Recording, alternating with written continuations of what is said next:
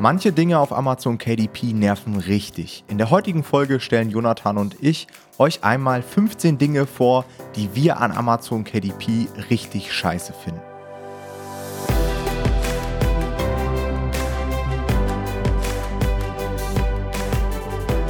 Hallo und herzlich willkommen zu einer neuen Folge vom Verlagsniveau Podcast. Und ich bin mir ziemlich sicher, die meisten von euch haben mittlerweile mitbekommen, dass Jonathan und ich sehr große Fans von Amazon KDP sind und sehr gerne über das Print-on-Demand-System verkaufen. Aber wir wollen euch hier in diesem Podcast auch mal die andere Seite der Medaille zeigen und euch in dieser Folge einfach mal ein paar Dinge nennen, die uns extrem abfuckt an diesem Businessmodell. Ähm, denn jedes Businessmodell da draußen hat Vor- und Nachteile, hat so seine Schattenseiten. Und gerade für die Leute, die gerade am Überlegen sind, hey, ist Amazon KDP etwas für mich, die sollten sich diese Folge unbedingt einmal anhören, denn vielleicht gibt es ja da so ein paar Dinge, die euch extrem stören und vielleicht dieses Businessmodell für euch sogar ausschließt.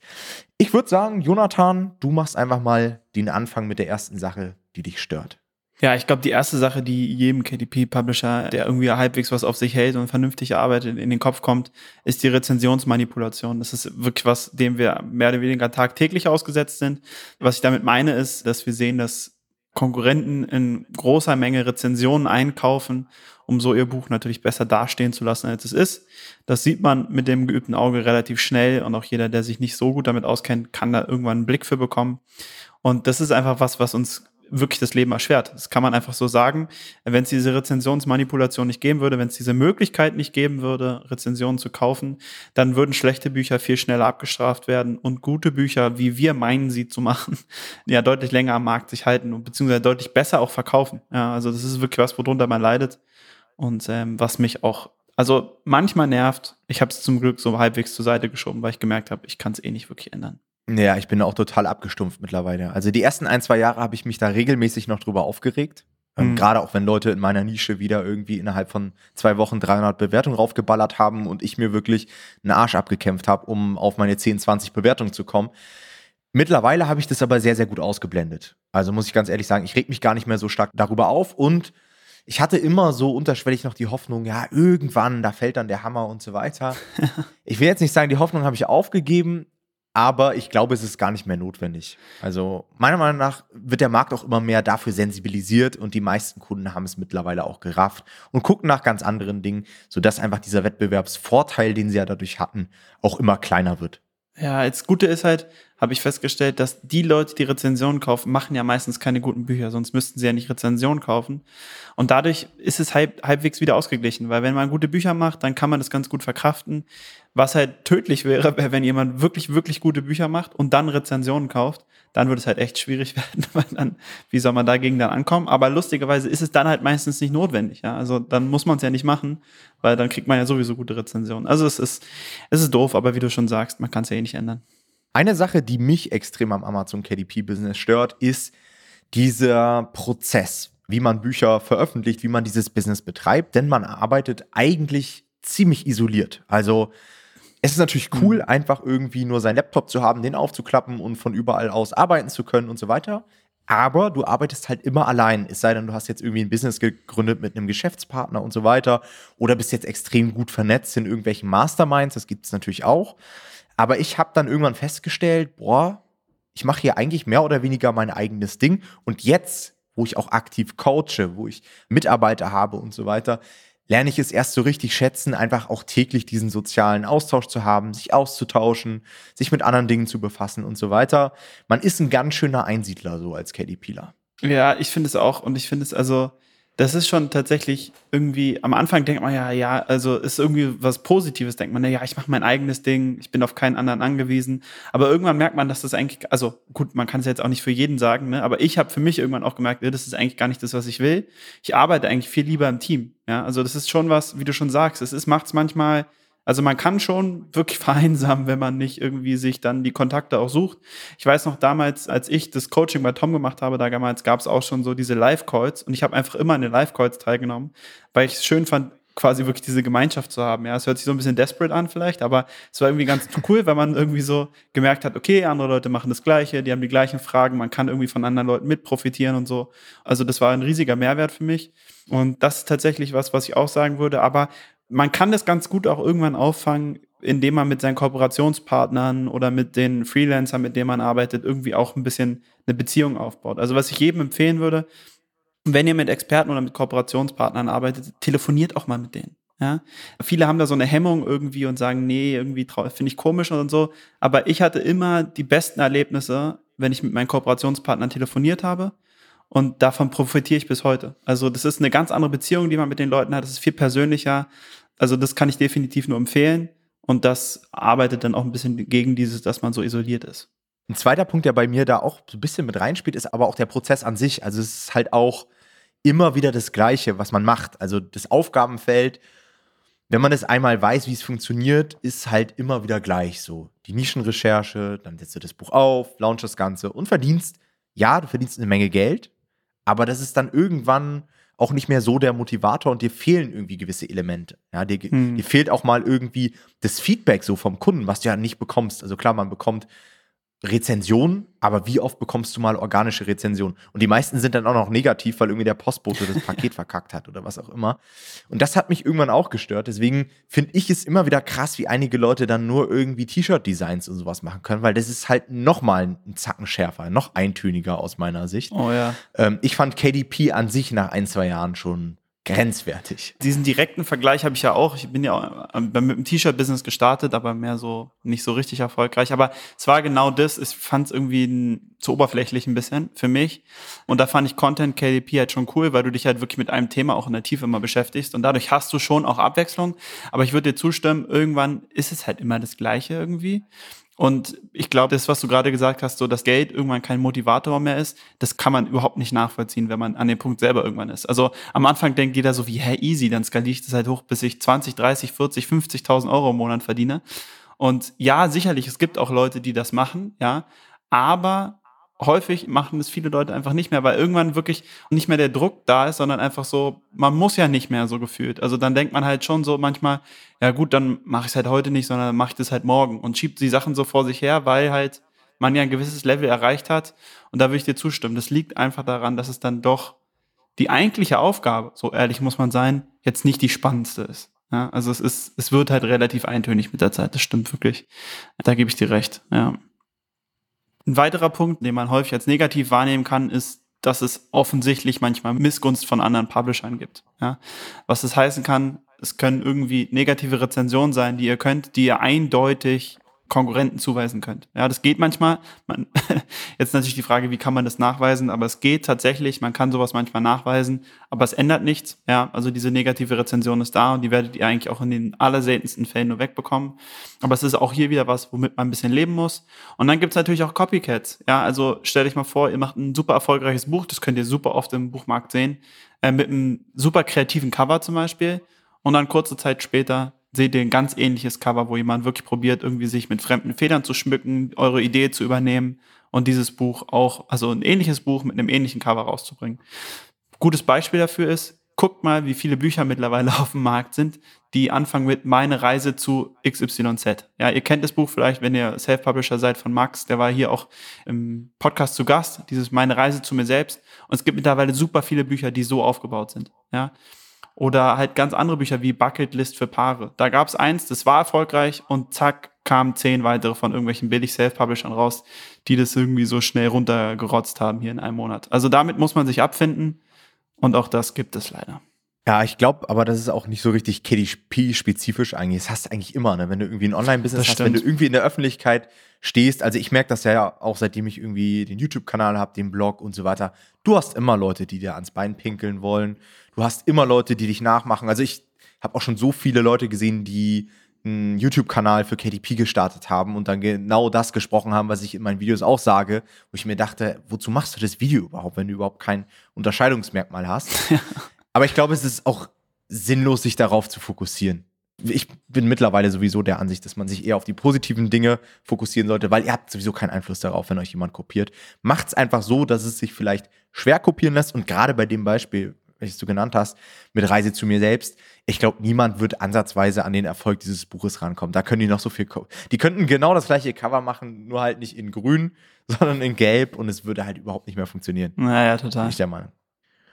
Okay, Eine Sache, auf die wir natürlich auch zu sprechen kommen müssen, ist die Abhängigkeit gegenüber Amazon, weil wir natürlich sehr von Amazon abhängig sind. Ja, die haben im Buchmarkt beziehungsweise in der Online-Buchwelt mehr oder weniger ein Monopol. Es gibt natürlich auch andere Plattformen wie Thalia und so weiter. Aber ich sage euch ganz ehrlich, wenn Amazon morgen sagt, hey, du bekommst für dein Buch statt 5 Euro Tantieme nur noch 1 Euro Tantieme, was wollen wir machen? Also, wir haben wenig andere Optionen. Klar könnten wir jetzt sagen, wir gehen dann alle zu Thalia und so weiter, aber die haben deutlich weniger Traffic. Das heißt, man hat schon eine gewisse Abhängigkeit, von der man natürlich auch profitiert. Also dadurch, dass Amazon ein Monopol ist, ist da halt auch sehr, sehr viel Traffic. Äh, sie bieten einem extrem viele Optionen, die andere Plattformen nicht bieten. Also dem gegenüber stehen auch extrem viele Vorteile. Ich habe persönlich gelernt, mit dieser Abhängigkeit umzugehen, habe in gewisser Weise das Risiko auch damit minimiert, dass ich auch auf anderen Plattformen aktiv bin, dass ich mir andere Einkommensströme aufgebaut habe und so weiter. Aber es geht häufig halt auch um Wahrscheinlichkeiten. Wie wahrscheinlich ist denn das Worst-Case-Szenario? Und ich halte das für extrem unwahrscheinlich, dass Amazon auf einmal allen Self-Publishing ans Bein pinkeln möchte, weil sie am Ende des Tages auch darüber eine Menge Geld verdienen. Und wenn auf einmal keiner mehr auf ihrer Plattform publishen möchte, weil man damit kein Geld mehr verdient, haben sie halt davon auch nichts würde ich sagen. Oder wie siehst du das? Ja, also ich sehe es ähnlich, ich sehe es auch als extrem unwahrscheinlich an. Aber ich nehme das auch wahr und bei mir kommt es noch, auch noch ein bisschen aus einem anderen Grund. Ich glaube, ich hatte es auch mal in anderen Folgen schon angesprochen. Ich habe ja sowieso auch ein bisschen mein Problem mit Amazon so als Unternehmen generell. Ich hab's nicht so gerne, muss ich ehrlich sagen, dass ich Jeff Bezos helfe, noch reicher zu werden. Das ist eigentlich was, was ich äh, gerne nicht hätte. Aber es lässt sich einfach aktuell nicht verhindern. Das heißt, das spielt für mich beides so ein bisschen zusammen. Das heißt, diese Abhängigkeit von Amazon auf diesen beiden Ebenen gefällt mir auch überhaupt nicht. Ist für mich wahrscheinlich sogar der negativste Punkt am ganzen KDP-Business. Aber da würde ich auch wieder sagen, hört euch das Interview von Max an. Ja, Max macht perfekt vor, wie man sich, denke ich zumindest, Stück für Stück in Zukunft auch unabhängiger von Amazon machen kann. Weil guckt euch mal irgendeinen großen Verlag an, ja. Die sind auch nicht abhängig von Amazon. Die werden ihre Bücher immer verkaufen. Wenn es Amazon nicht mehr gibt, dann verkaufen die das halt woanders. Die werden immer da verkaufen, wo sie verkaufen können. Und ich glaube, das geht tatsächlich Stück für Stück, wenn man sich einen Verlag aufbaut und da wirklich Energie reinsteckt. Aber keiner sagt, dass es leicht ist. Ich glaube, dass es extrem schwer ist, sich davon zu trennen und es vorzubereiten. Aber jedem, der das irgendwie ernst nimmt und da wirklich Gas gibt, würde ich, glaube ich, was in die Richtung empfehlen, einfach um auch dieses Risiko wieder ein bisschen zu minimieren. Mhm. Also ehrlich gesagt stört mich ein anderer Punkt viel mehr. Und das ist halt diese Intransparenz bei Amazon. Also sie können ja mehr oder weniger mit dir machen, was sie wollen. Gerade in Bezug auf Advertising. Also stell dir einfach mal vor, du schaltest jetzt Werbeanzeigen und du siehst in deinem Dashboard, dass du im Schnitt 60 Cent ausgibst für hm. den Klick, ja. Und dann sagt man sich so, okay, 60 Cent, dann haben die anderen vielleicht nicht so viel geboten und so weiter. Aber was ist, wenn Amazon jetzt einfach intern sagt, okay, wir berechnen ihm einfach 70 Cent und zeigen ihm 70 Cent im Dashboard an? Wie viel Millionen sie dadurch einfach mehr verdienen würden. Also es gibt, und das beunruhigt mich so ein bisschen, es gibt, glaube ich, keine kontrollierende Instanz. Dieser ganze Bereich Amazon Advertising wird von niemandem überwacht. Niemand weiß, wie der Algorithmus funktioniert und so weiter. Also ganz, ganz schwierige Sache. Auch gerade so bei, stell dir mal vor, dynamische Gebote. Du gibst Amazon das Recht, dein Gebot dynamisch zu erhöhen. Wenn sie der Meinung sind, die Wahrscheinlichkeit ist bei deinem Buch besonders groß, geklickt und gekauft zu werden. Ja, gut, kann ja jeder sagen, dass die Wahrscheinlichkeit ziemlich groß ist. Also, das sehe ich so ein bisschen als problematisch an. Obwohl ich mir auf der anderen Seite dann wieder denke, wenn Amazon dieses System und diese Intransparenz missbrauchen würde, dann würde das System, glaube ich, auch irgendwann in sich zusammenfallen. Also ja. ich glaube, es ist sehr schwer, sowas, sowas aufrechtzuerhalten. Ja, und vor allem, sie würden sich ja dann doch irgendwie ins eigene Fleisch schneiden auf Sauer. Also sie haben das Monopol ja sowieso, das heißt, sie verdienen auch damit, glaube ich, genug Geld, wenn sie es korrekt machen. Insofern, also ich glaube, ich habe da auch einfach immer so ein unberechtigtes Vertrauen häufig, dass ich irgendwie so eine, wie so eine gutgläubige Naivität, dass ich denke, ja, ja, das wird, die werden das schon richtig machen. Ich würde das nämlich auch ordentlich machen, deswegen werden die das bestimmt auch ordentlich machen.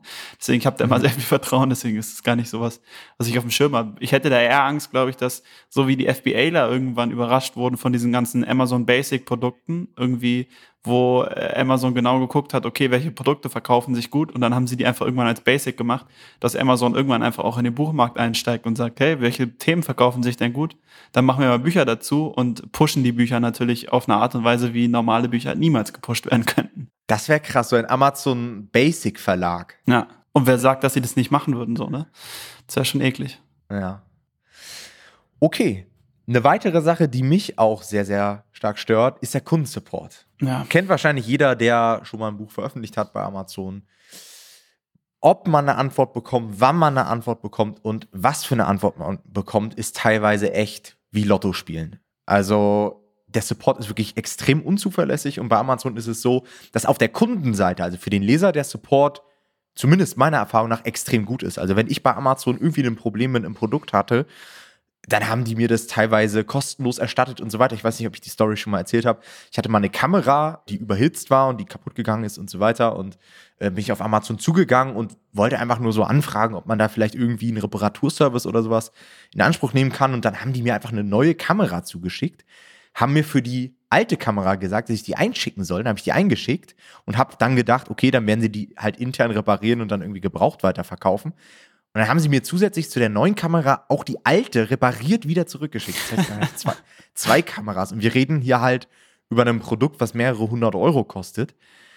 Und ich habe da auch wieder die Vermutung, dass das halt auch wieder auf Kosten des Sellers war. Also, dass in dem Fall der Kameraanbieter halt draufzahlen musste, weil Amazon halt wieder einen geilen Support bieten wollte.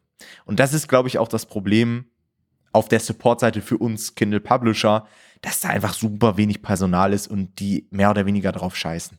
Ja, Weil ich mein, du musst sowieso auf Amazon KDP verkaufen. ist so. Und ich meine, wir können froh sein, dass das, was du angesprochen hast, auf KDP-Ebene tatsächlich keine Rolle spielt. Also, dass Retouren eigentlich egal sind bei KDP, weil sie auch fast nie kommen. Also nur super, super wenig. Also FBA-Seller können davon Lied singen, glaube ich, von Retouren und wie Amazon damit umgeht, das ist ganz furchtbar. In meiner kurzen Historie habe ich das auch kennengelernt. Aber ich kann dir zustimmen, Kundensupport ist eine Katastrophe. Mein Tipp ist, ihr habt ja teilweise Sachen, warum ihr immer wieder den Support kontaktieren müsst und standardisiert da selbst eure Nachrichten. Wenn die mal funktioniert hat, dann speichert euch die ab. So mache ich das zumindest. Und dann passt halt nur das aufs jeweilige neue Buch an und schickt ihr den dann wieder zu. Und tatsächlich, es hört sich doof an, aber einfach penetrant sein. Es hängt so oft davon ab, welchen Support-Mitarbeiter man bekommt, dass ich einfach eine Nachricht auch mehrmals schicken würde, vielleicht auch mal auf Deutsch, mal auf Englisch. Je nachdem, vielleicht kriegt ihr mal vom englischen Support-Mitarbeiter dann eine Zusage für eure Anfrage, ja. Also einfach weiter probieren. Einfach ein bisschen nerven. Das hilft häufig, muss man sagen.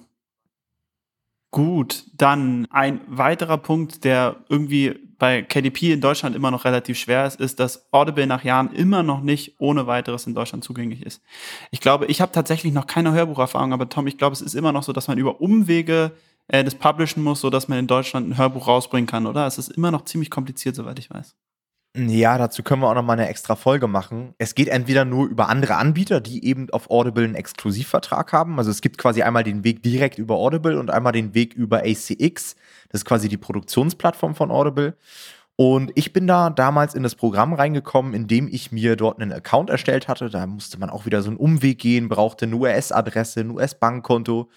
Musste man ein bisschen tricksen. Mittlerweile muss man irgendwie eine US-Steuernummer angeben. Hm. Und spätestens da würde ich den Leuten empfehlen, macht da keinen Umweg mehr. Ja. Weil wenn ihr auf einmal irgendwie Stress mit den amerikanischen Steuerbehörden habt, dann ist es Schluss mit Spaß. lustig. Genau, da müsst ihr auch aufpassen, dass dann irgendwann vielleicht gar nicht mehr eure Audible-Tantiemen ausgezahlt werden und so weiter. Aber wie du angesprochen hast, super nervige Sache. Es gab auch immer mal wieder die Gerüchte, also ich glaube, ich habe schon vor ein, zwei Jahren mal ein YouTube-Video rausgehauen, in dem ich gesagt habe, hey, Audible scheint jetzt endlich nach Deutschland zu kommen, weil Audible Deutschland irgendwelche Mitarbeiter gesucht hat. Aber Stand heute ist es immer noch so, dass wir als Self-Publisher nicht ohne weiteres dort etwas veröffentlichen können. Und ja, eine Sache, die, die super nervig ist. Ja. Dann, was mich auch sehr, sehr stört auf Amazon, ist einfach teilweise diese Unfairness. Also es gibt manchmal so Bereiche, in denen haben manche Publisher schon eine Funktion oder wurden schon zu irgendeiner Beta-Phase eingeladen und andere nicht. Ja. Bestes Beispiel war vor ein, zwei Jahren die Sache mit dem Advertising-Account. Einige Leute konnten Werbung schalten, andere nicht. Und es ist einfach super, super scheiße, ja, weil man einfach einen erheblichen Wettbewerbsnachteil hat, wenn man keine Werbeanzeigen schalten kann. Oder jetzt die Sache mit dem Hardcover, ja. Jonathan und ich haben einfach keine Möglichkeit, Hardcover über Amazon zu veröffentlichen. Und andere haben das einfach schon. Und ich frage mich so, ja, Beta-Phase, schön und gut, aber dann mach eine Beta-Phase, die auch wirklich eine Beta-Phase ist. Und die ist dann für mich nach ein, zwei Monaten auch irgendwann beendet und dann muss es entweder jeder bekommen oder eben nicht jeder. Oder du musst dich halt durch irgendwelche Sachen dafür qualifizieren oder so. Also Ja. mir ist das manchmal einfach zu willkürlich, muss ich echt zugeben. Ja, das ist auch was, was mich richtig nervt langsam. Also ich will jetzt endlich diese scheiß Hardcover bekommen, ehrlich gesagt, weil wenn ich da bei anderen Leuten sehe, mit wie guten Konditionen sie die anbieten können und dann trotzdem eine gute Marge dabei rauskriegen und das auch noch per Prime versendet wird und dann auch ja, in einer älteren Folge mir gesagt, dass es zurzeit Schwierigkeiten gibt, das Hardcover zu verbinden. Ey, ich habe neulich gerade gedacht, krass, ich hätte, also als Amazon die A-Plus-Seite für alle eingeführt hat, habe ich gedacht, ich hätte es lieber gehabt, dass die A-Plus-Seite bleibt, so wie sie ist bisher und ich mein Hardcover bekomme, dass ich das selber machen kann. Na gut, das ist halt kein Wunschkonzert, aber das finde ich auch langsam ein bisschen schwierig. Also die Hardcover sind ja jetzt in der Beta schon fast nie, sind schon ein Jahr, glaube ich, fast in der Beta, ne? Und dann irgendwann kann man da auch mal weitergehen, denke ich auch. Und vor allem, wenn man überlegt, das ist ja auch generell irgendwie was, was bei Amazon noch nicht so optimal ist, dass wir wirklich sehr eingeschränkte Druckoptionen haben. Also wir haben zwar jetzt diesen Premium-Farbdruck dazu bekommen, aber es entwickelt sich ein bisschen langsamer, als es vielleicht sich entwickeln könnte, finde ich. Also man könnte langsam ein bisschen mehr Möglichkeiten hier noch bekommen, diese Sachen zu personalisieren oder besonders zu machen angefangen beim Hardcover, aber vielleicht irgendwann auch mal eine Ringbindung oder so. Da sollte man eigentlich meinen, dass es für Amazon nicht so schwer ist, ähm, sowas dann mal Stück für Stück einzuführen. Aber wenn wir zur NBA gucken, dann sehen wir, dass da die Produktpalette extrem erweitert wurde irgendwann. Und ähm, ich kann mir vorstellen, dass wir das bei KDP auch irgendwann bekommen. Und dann äh, gehen auch wieder ganz neue Nischen auf. Aber aktuell ist es halt echt noch ein negativer Punkt. Ja, das ist aber auch so ein Grundproblem bei Amazon, dass die extrem schwerfällig sind, irgendwie auch Produkte weiterzuentwickeln. Also ich kann mich ja noch an die Zeit erinnern, da hatten wir noch Create Space. Das war quasi eine separate Plattform, ja, über die man die Taschenbücher veröffentlicht hat. Mich wundert sowieso, dass noch nicht alles auf Amazon selbst integriert ist, warum es immer noch so unterschiedliche Plattformen gibt, ja. Eine extra Website für Advertising, eine extra Website auch fürs Author Central. Hm. Wäre auch so ein Ding. Das könnte man einfach oben ins Dashboard mit integrieren, dann legst du da dein Profil an, fertig. Wozu gibt's da wieder irgendwie was extra?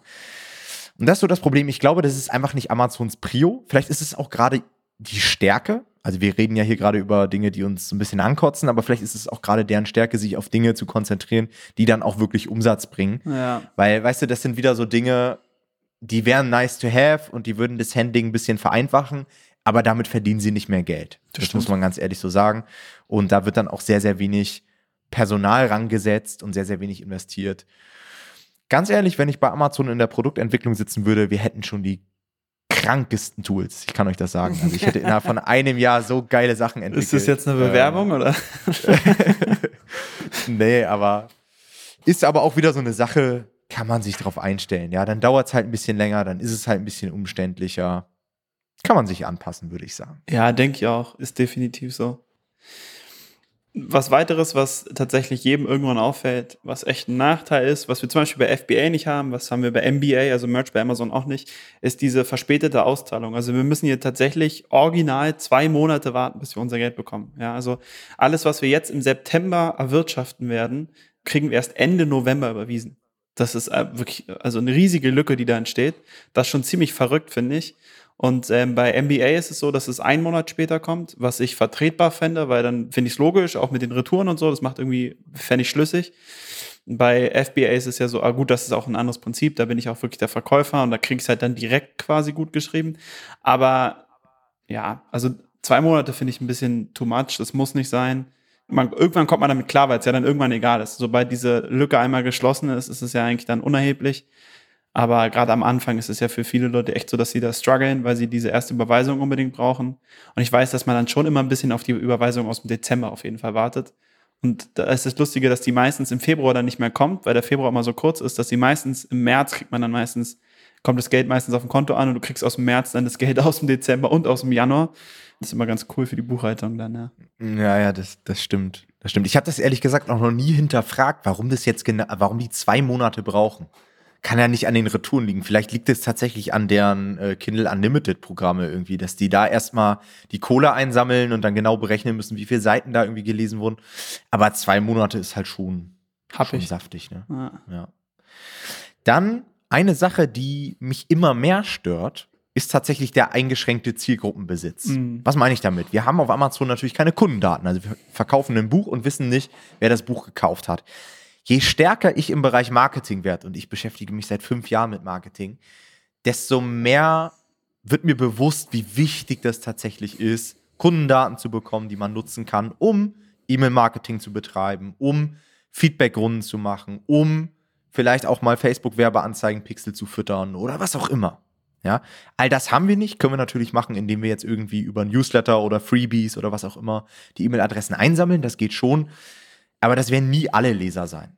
Ja, und das ist schon ein sehr, sehr großer Nachteil. Das ist auch wieder so ein Bereich, da hat Amazon FBA auf jeden Fall einen sehr großen Vorteil gegenüber KDP. Ja, das ist schon wirklich was, was man irgendwann sehr schade findet. Wie du schon gesagt hast, wenn man am Branding irgendwie sich aufbaut, dann kann man anfangen, das selber zu betreiben. Aber es ist halt also viel schwerfälliger, als wenn es direkt, also selbst wenn, also wenn man selber Verkäufer wäre, hätte man dieses Problem ja nicht, weil man dann direkt die Kundendaten hat. Das wäre deutlich einfacher. Aber es ist ein echter Nachteil. Da würde ich dir schon zustimmen, ja. Und ansonsten, was noch bleibt, was wir als letzten Punkt noch aufgeschrieben haben, ist, dass, aber es ist halt ein geringer Nachteil, wir haben hier also keine App in dem Sinne, dass wir wirklich gerade mobil irgendwie ist es wirklich nicht gut zu arbeiten. Also ich kriege hier nicht einen guten Überblick über meine Verkäufe. Immerhin Advertising Dashboard ist, gibt es eine mobile Ansicht. Das ist schon mal nicht schlecht. Das heißt, die kann man sich auf dem Handy auch entspannt angucken. Aber KDP, also das KDP Dashboard und alle Übersichten, die sind mobil unfreundlich as fuck. Aber ja. es ist okay, man kann, also man muss ja, vielleicht auch eine gute Übung, dann, man muss ja nicht die ganze Zeit haben, dass das Handy bimmelt, wenn man was verkauft hat. Aber wenn man sich äh, die Seller Central App anschaut, dann weiß man, wie gut das eigentlich auch aussehen kann. Wahrscheinlich sagen die ganzen FBA-Seller jetzt, dass die furchtbar ist. Aber immerhin gibt es da eine App, ja. Es ist schon Meckern auf hohem Niveau, aber es wäre schon schön. Ja, vielleicht, also ich finde es vielleicht auch ganz gut, weil gerade am Anfang, also die Leute, die jetzt hier zuhören, die werden wahrscheinlich noch nicht so ewig lang mit dabei sein. Gerade am Anfang tendiert man immer dazu, gefühlt zehnmal am Tag in sein Dashboard zu gucken, habe ich jetzt irgendwie heute gut verkauft, habe ich schlecht verkauft und das lenkt meiner Meinung nach extrem ab. Also für mich war das damals ein ganz schöner Konzentrationskiller hm. und ich habe teilweise mich dazu zwingen müssen, nicht mehr zehnmal am Tag in mein Dashboard zu gucken dann hat es dazu geführt, dann habe ich irgendwann nicht mehr in mein Dashboard geguckt, sondern dann habe ich die Amazon-App aufgemacht und habe mir die Sales Ranks meiner Bücher oh, angeguckt. Das da dann, und das ist auch, also irgendwann habe ich es mir dann abgewöhnt. Also ich glaube, so die letzten zwei Jahre gucke ich überhaupt nicht mehr, wie sich meine Bücher verkaufen. Also vielleicht so alle ein, zwei Wochen mal. Ich sehe das ja sowieso, wenn ich die Ads optimiere und so weiter. Und der Rest juckt mich nicht. Und wenn ich dann mitbekomme, oh, ein Buch verkauft sich nicht mehr so gut, dann kann ich immer noch Maßnahmen ergreifen. Weil man muss sich halt auch immer die Frage stellen, was hat man jetzt davon? Ja, das ist wieder so Dopamin, ja, nennt voll. man das? Dopamin-Catching oder so. Man will irgendwie sehen, geil, ich habe was verkauft, um gute Laune zu bekommen, aber eigentlich nützt einem die Information überhaupt nichts. Ja, vor allem ist ja dann häufig so, ein Verkauf schlecht und dann hat man schlechte Laune. Also es ist an sich wirklich, es ist sehr kontraproduktiv und äh, auch wenn ich, ich mache es bei neuen Büchern schon noch häufig, muss ich sagen. Bei alten Büchern gucke ich auch so einmal die Woche, na, einmal die Woche, vielleicht zweimal die Woche rein. Aber ähm, bei neuen Büchern gucke ich tatsächlich auch regelmäßig rein, aber das sollte man sich schon abgewöhnen, hast du schon recht. Also gerade in der Launchphase ist es okay, aber danach sollte man es relativ schnell abschalten, das denke ich auch. Na gut, aber ich würde sagen, insgesamt sind es alles Dinge, mit denen man, wie ihr auch schon gemerkt habt, lernt, ganz gut umzugehen. Es ist eigentlich alles zu akzeptieren. Es sind Nachteile, die wir gut in Kauf nehmen können für das, was wir ähm, bekommen dafür. Ja. Ähm, aber falls euch ebenfalls Dinge einfallen, die euch richtig nerven bei KDP, dann äh, kommentiert es doch gerne mal unter dem Post von dieser Folge in unserer Facebook-Community, der Nomad Publishing Community. Dazu findet ihr auch einen Link unten in den Notizen oder in der Show Notes, je nachdem, wo ihr das hier hört. Ähm, und teilt uns mit, was euch richtig nervt. Und dann können wir mal gucken, ob es da vielleicht auch einen Weg dagegen gibt. Aber das war's mit der Folge. Dann hören wir uns beim nächsten Mal. Macht's gut. Bis bald. Ciao, ciao.